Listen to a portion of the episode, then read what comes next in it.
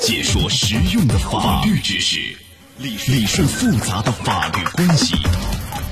简单说法，通俗明理，说理说法。好，接下来我们进入到高爽说法的说理说法，我是主持人高爽，继续在直播室向您问好。呃，丈母娘把这个私房钱啊存到女婿名下，然后又偷偷把钱给取走，哎，引发女婿不满，进而闹上法庭。丈母娘认为呢，这存单啊是自己保管的，密码也只有自己知道，这个钱当然是自己所有。女婿认为这个钱存在谁的名下就是谁的。好，这钱到底是谁的，归谁呢？来，今天我们来讲一讲。邀请到的嘉宾是江苏义成律师事务所马红军律师，马律师您好。高老师好，各位听众下午好，欢迎您做客节目。啊，怎么一回事？我们来介绍一下。这个二零二零年九月一号，太仓的冯阿姨把两万块钱存入到女婿李先生名下，存单到期以后啊，这冯阿姨就把这个本金两万和利息三百四十五给取出来了啊。后来李先生呢到银行取钱，就发现这个钱已经被取走了，这两万也不是一个小数目，哎，为了追回这个存款，李先生于是就报了案。警方呢随后展开调查。发现这个取款人是李先生丈母娘，李先生认为这个存款在自己名下，应该属于自己，因此要求丈母娘把那两万块钱和本金利息一起还给他，但是遭到丈母娘的拒绝，李先生一气之下就把丈母娘啊告上法庭了。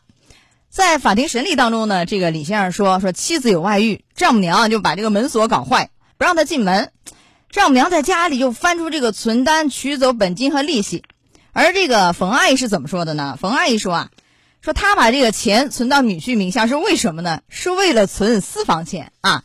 经办人是自己，存单和密码只有自己知道，因此呢，这个钱属于自己。好，这个事儿我们来问问听众是怎么样看的啊？呃，您认为这个钱是丈母娘所有呢，还是女婿所有呢？那您可以登录到大蓝鲸客户端啊，找到 Live 互动专区和我们来交流互动，非常方便，在首页的主播号专区找到我高爽啊，点关注就可以了。好，马律师，首先问问您，从法律角度，您怎么看这个事儿？这个钱到底是丈母娘的呢，还是女婿的呢？嗯，归谁呢？首先，我们看这个存单，那么因为这个存单的户名是女婿的，那么如果没有相反的证据的话，那这个存单就是属于女婿，因此这个存单里面所存的款项应该是女婿的。哎，那为什么是女户名是女婿没有错？但是这个钱是冯阿姨拿的，呃，冯阿姨的，冯阿姨存的，密码和存折都在冯阿姨手里，最后也是她 凭着密码存折取出来的。为什么这个钱是是女婿的呢？呃，我刚刚讲了一句话，叫没有相反证据证明，就是我们一般认为这个，我们知道存单是什么，就存单是我存款人和这个银行之间，我们就是一个合同关系嘛，对吧？那既然是合同关系，我存存款的户名是女婿，那银行就要把这个钱要给女婿。当然，这个丈母娘她可以去取，但是她取的这个行为啊，她并不是说我去取这个钱，这个钱就是我的了，而应该是说她这个行为应该是认定为是代表这个女婿去取，因此这个钱取出来，包括利息还应该交给女婿，这才是对的。也就是说，从这个，因为这个李先生和银行是一个存款的服务合同关系，对吧？就他们俩的关系而言，银行是认李先生钱是在他名下，这个是好理解。呃，您说这个冯阿姨丈母娘，她的行为顶多是算替女婿的一个存取款的一个行为，有点像代理行为，还是有点像保管的意思？这个是哪一种？他他就是一个代理，就是他代表这个女婿去取了。但是他自己因为自己不是这个存单的呃这个户名不是丈母娘，所以说他只是代表这个李先生去取了钱，并不能说哎这个钱就是丈母娘的啊，所以他代表女婿去取的存的这个钱，这个钱还是归李先生，即便这个钱是冯阿姨自己的私房钱，这个这个也可以这么认定吗？就是说我存到女婿名下，就等于是算作这钱就是女婿的。我只是代他存取而已，那钱是我的呀。那大妈会说钱是我的，对对对，啊，所以丈母娘她会觉得这个钱是我的呀，为什么就我存在女婿名下就不是我的？听众们要听到，就是说没有相反证据来证明的情况下，那这个钱是属于女婿的。所以什么叫相反的证据？您这个举个例子，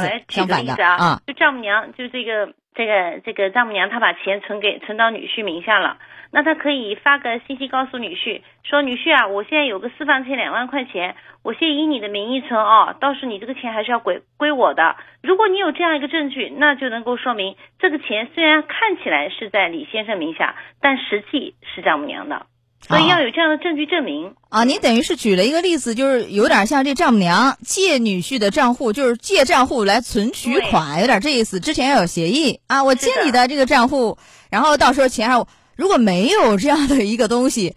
因为这个细节里啊，就法庭上李先生说了，说因为妻子有外遇嘛，丈母娘把门门锁弄坏了，不让他进家门，然后丈母娘从他们家翻出来这个银行存折取钱怎样？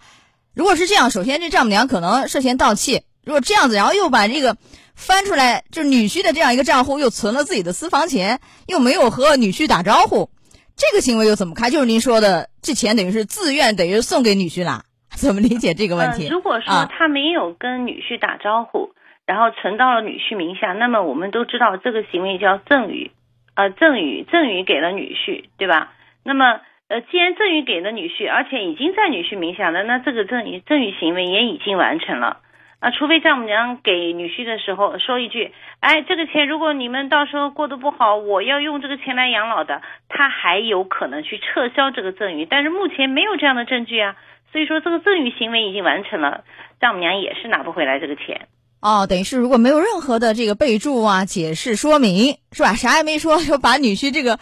呃，存折啊，账户拿来自己往里存钱取钱的是这样，那这个等于是就是一个赠与行为，而这个赠与当这个钱，因为我们说这个金钱啊，它是以交付为准，我交给你了，交到你手上，存到你账户下，等于是交易完成，这个所有权就转移了，转到对方的名下，而不像这个房产，哎，一定要登记啊，过户啊，以这个为准，钱是以交付为准，啥也没说，那就是一个赠与。赠与的话，呃，这不是一个附条件赠与。呃，要不回来。从这个角度，万一你看，女儿因为出轨和女婿在干仗，那丈母娘说因为以这个为理由把钱要回来，这个似乎也不是一个附条件赠与了这个也是不能够撤回的，嗯，这个这这样的一个不叫附条件。其实，在这个里面啊，我们现在讨论的是女婿去起诉丈母娘把这个钱，就是说你必须返回。但是我们要回到这个呃本身来讲的话，就是这个女婿拿到了这两万块钱。那其实女儿还是有可能会分到的。那当然，这是另外一个，比如说在离婚诉讼当中我们去讨论的问题，跟丈母娘和女婿之间的这个钱款交付它不一样。嗯，那这个丈母娘就一点办法都没有吗？来，我问一下，就是如果这个钱真的是他私房钱，只是因为他不了解法律，是吧？我我觉得这个，我为了比如为了防止我那个配偶查我私房钱，我就我找了一个我自认为安全的账户，我女婿账户嘛，是不是啊？啊，我存他那儿，然后我取啊，这个都很自由，密码我也知道，那个存折小本儿也在我那儿，是不是？我这很方便呢，对不对？那你这样从他的角度来说，他认为这个钱肯定是他的，从他的角度还有没有办法来把这个钱再要回来？有人说以不当得利的方式行不行啊？认为这个女婿不当得利啊，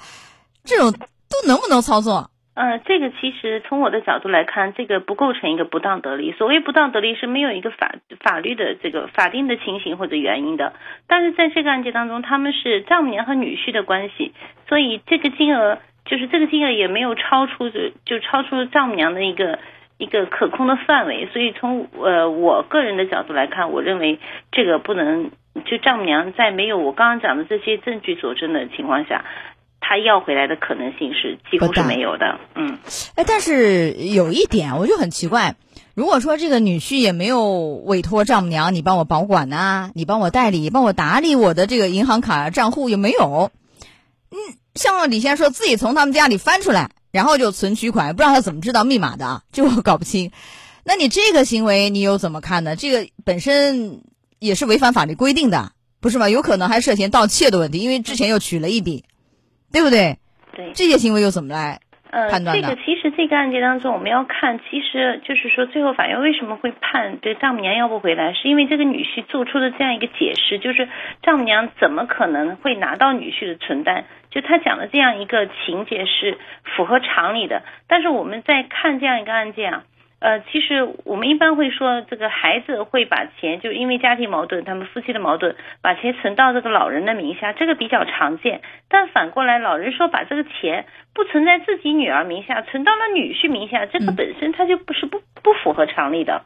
啊，所以说从这点上来说，呃，我们去看这个案件，实际上它也是会，就是会让大家会按照情理来看的话，它就是不不对的。所以说，最终法院的判决也是跟我们大家的对于这个问题的认识是一致的。嗯，但是我觉得生活当中也会有例外的情形。嗯啊，这只是考量的一个因素，您认为呢？所以法院在判这个案件的时候，还依据什么样的原则？一个是从合同关系来看，登记在李先生账户名下嘛，还有又说没有其他相反的证据，对不对？嗯还有其他考量的因素没有？您再提一提类似案件。呃，其实像这样一个考量的因素，实际上是，呃，从法法院的判决上来看，还是关于就是说，即使丈母娘认为这是一个借名，那你也要提供相应的证据。当你没有，又不存在什么欺诈啦、胁迫啦等等这样的情形都不存在的情况下，那嗯自然就会判驳回了。啊，所以这个打官司打的是证据，没有证据，